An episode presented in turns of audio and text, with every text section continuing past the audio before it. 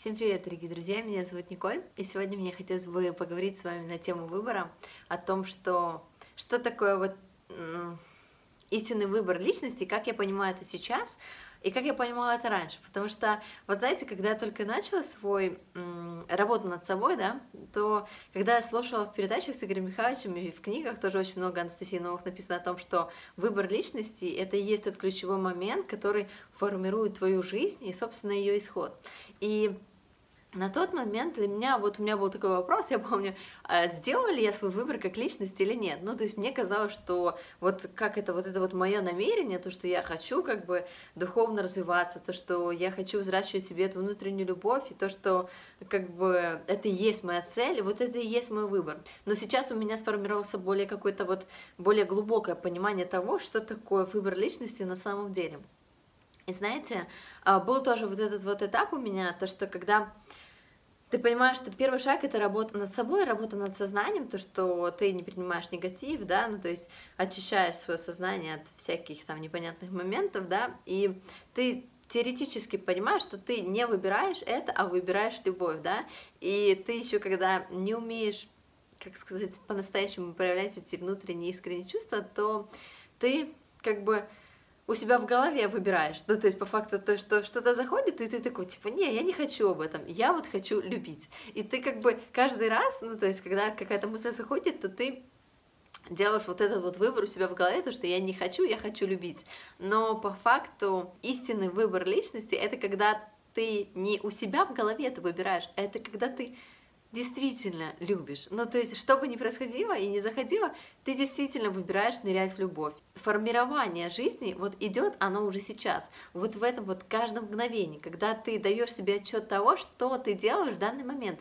Ты занимаешься самоанализом у себя в голове, ты обсуждаешь кого-то у себя в голове, или ты там занимаешься самобичеванием, или критикой самого себя же, или ты действительно выбираешь сейчас любить и максимально, то есть нырять в это, потому что есть тоже такой момент, что когда ты уже понимаешь, что все твои действия направлены на достижение твоей основной цели, ты понимаешь, что для себя смысл жизни, то тебе кажется, что как бы, в принципе, ну ты же уже определился, то, что ты хочешь мир духовный, то, что ты хочешь взращивать в себе внутреннее чувство любви, то, что ты хочешь к Богу, да, и что этого, в принципе, достаточно.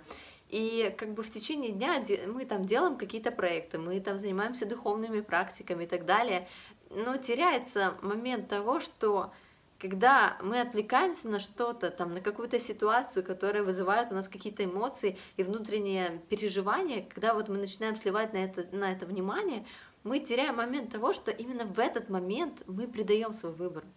И знаете, понимание того, что как раз из таких вот моментов, когда мы выбираем действительно именно чувствами, а не у себя в голове, в любовь, или выбираем анализировать что-то от сознания – то именно из таких моментов и состоит вся наша жизнь.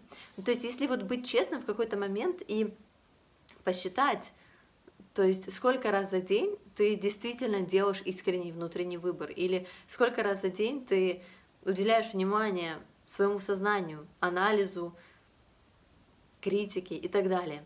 Вот это и идет формирование твоей жизни уже сейчас и исхода твоих жизней в общем.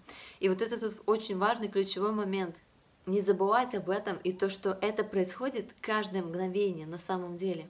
То есть вот это четкое намерение да, человека mm-hmm. к духовному выбор вот это да, дает. Это не намерение, не выбор, это реальная это работа. Это жизнь. Намерение и выбор это да, я вот все, я сделал выбор, mm-hmm. я буду. Mm-hmm. Вопрос, кто говорит человек? Пусть даже Буду он чувствует да? как личность, mm-hmm. что он выбрал для себя свободу, он выбрал для себя духовную составляющую. Он понимает, что жизнь лучше, чем смерть. И надо что делать? Надо работать и развиваться духовно.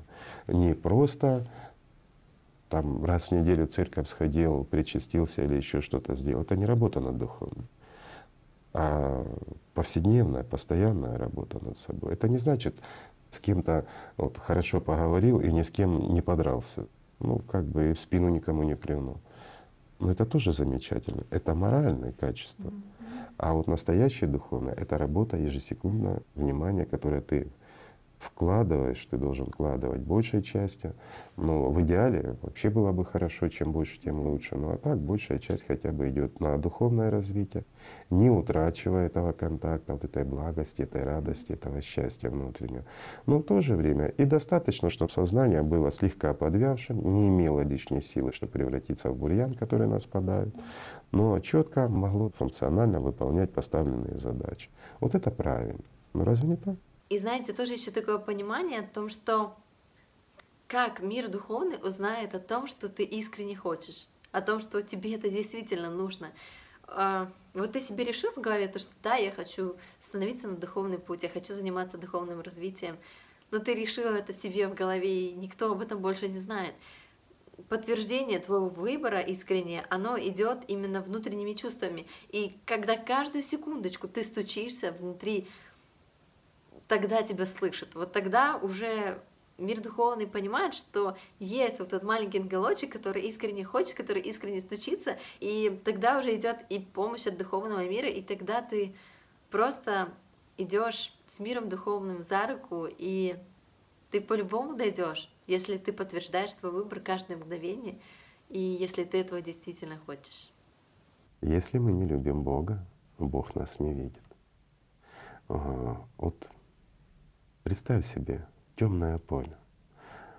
Абсолютно нет звезд, ну, тучки. Это абсолютно-абсолютная темнота. А тебе нужно сорвать колосок какой-нибудь. Ты же его не видишь.